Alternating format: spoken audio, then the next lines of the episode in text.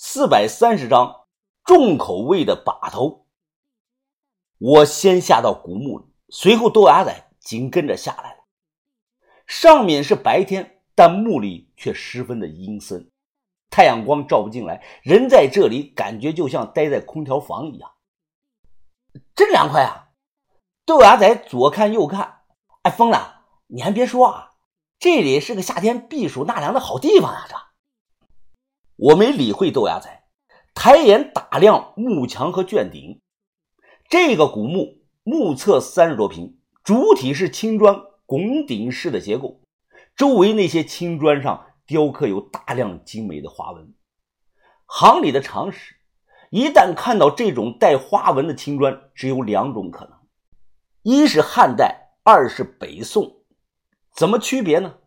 汉砖的单块更大更重，砖雕纹饰简单，一般都是绳纹；而北宋砖雕纹饰比较复杂，很多会把各种人物及神仙图案雕到这个砖上。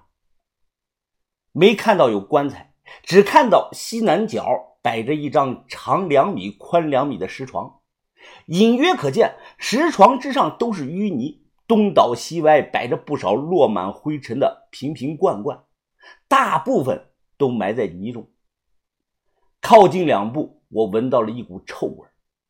打开手电，向石床上这么一照，顿时吓得我浑身是汗毛倒立呀！我看到了老太婆的尸体，不过她现在只剩下上半截身子了。她脑袋耷拉在石床边脸上嗡嗡的落着十几只绿头苍蝇，这些苍蝇啊是跳来跳去。老太婆眼睛闭着，嘴巴微张，明显被什么东西啃过。刚吃的早饭，我差点就吐了出来，忙用手捂住。豆芽仔也差点吐出来了，他捏着鼻子，真他娘恶心啊！苍蝇都顺着他的嘴钻进去了。我气的说道：“别他娘说了。”赶快吧，把人背出去，给把头看看怎么处理。凭什么让我背啊？我不背。豆芽仔眼睛一转，呃要不要不咱们让赵轩轩下来背吧？他胆子大。这活不可能让小轩干的。你昨天才叫了娘，难道今天就不认了？儿子给娘收尸那是天经地义的。赶紧的。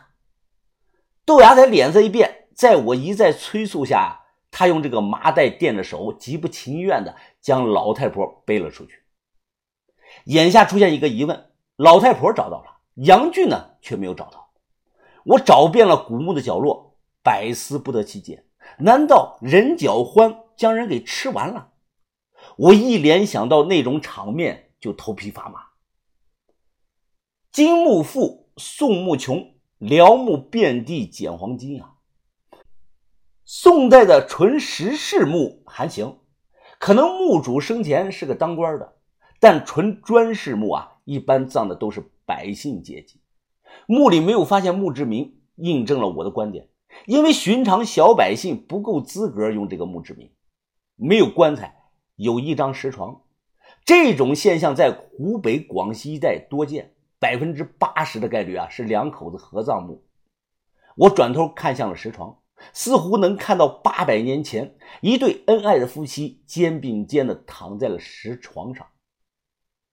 到了如今，都烂完了，连骨头都没剩下，只剩下了一床的淤泥。点了根烟，站在石床边我在等豆芽仔拿麻袋下来装这个陪葬品。大致的扫了一眼，泥里埋着七八个煤瓶。别一听这个煤瓶啊，就认为值钱。元代以后的煤瓶才值钱，那个时候的梅瓶大都是制作精美的陈设器，而元以前呢，唐宋时期的梅瓶基本上都是老百姓的实用器，颜色以褐色和黑色为主，都是装酒用的那个酒瓶子。很快，豆芽仔拿了一摞蛇皮袋子下来了。把头和于哥没下来，是因为洞口比较窄，于哥那个胸围实在不好往下钻。我估计啊，他钻到一半会被卡住。豆芽仔不管三七二十一，连泥带土，他抓到什么就往麻袋里塞什么。靠，疯子，你看这个瓶子上头怎么还粘着一颗大门牙呢？豆芽仔说完就要动手敲掉。哎，别动，别动，咋啦？我指着梅瓶说：“这个牙可千万别动啊！你给我保护好，就让它在上头啊！没有这颗牙，这个瓶子只能值五千块钱；有了这颗牙，最少能值五万块。真的假的呀？谁买啊？有病啊！这是你不懂，这叫历史的痕迹。有钱的老板就好这口，是吧，疯子？哎，那要不咱们再仔细找一找，万一找到其他的牙了，直接给它安上去怎么样？那不行。”多了就不值钱了，我拒绝了豆芽仔的建议。后来我们这个门牙瓶几经转手，价格一路飙升到六十万，最后被卖到了济宁一带。也是从这个牙瓶出土的那年开始，行里风气变了，人们都逐渐的开始追求所谓的原汁原味原状态。大部分东西啊，有土的就是比没土的卖的贵。这股风气从那个时候一直持续到了如今。现在北派的人搞这个陪葬品，一般都不清洗杀青了，这样能卖高价。不过这样做也有弊端，带土的青铜器，傻子都知道来路不干净，因此不少人都进去了。利益和风险并存，这句话一点不假。因为容易被帽子盯上，所以呢，如今北派的每一个人做事都非常的小心。盗洞回填后，还要在上面撒上一层草种子。现场绝不会拍照，出货时也绝不会让买家乱拍照。谁敢拍照啊，那就是坏了我们的规矩。这种买家，我们不会再和他合作。我的意思是，前几天不是有几个广西盗墓贼像傻子一样，穿着这个墓里盗出来的龙袍发网上被逮住了吗？那几个人不是北派的。他们也不是南派的，是纯种的野路子，丢同行的脸拿完东西后，我们将土洞回填了。杨俊的干尸没找到，对于这一点，把头也想不明白，可能就是被这个人脚欢给吃干净了。随后，把头背着手，豆芽仔和小轩扛着两麻袋这个陪葬品，我和于哥就像过年抬猪一样，一前一后抬着人脚欢回到了营地。中午，哎，把头，你真打算煮这个玩意儿啊？把头笑了笑，哈哈哈哈哎呀，云峰啊，没必要大惊小怪的嘛。这个东西几十年难得一见，我们能碰到就是缘分呐。不说长生不老，最起码也能延年益寿啊。啊，不是把头，那你有没有想过，这个东西可能吃过人呢？哎，就是啊，反正我绝对不吃。”豆芽仔大声的说道。把头黑着脸，哼，照你们的观点看，狗吃屎吧？天底下那么多人爱吃狗肉，那不等于吃了屎了？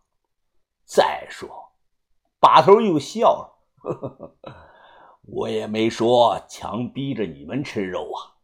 不过这个东西的血，我们要留上两瓶，将来一定能用得上的。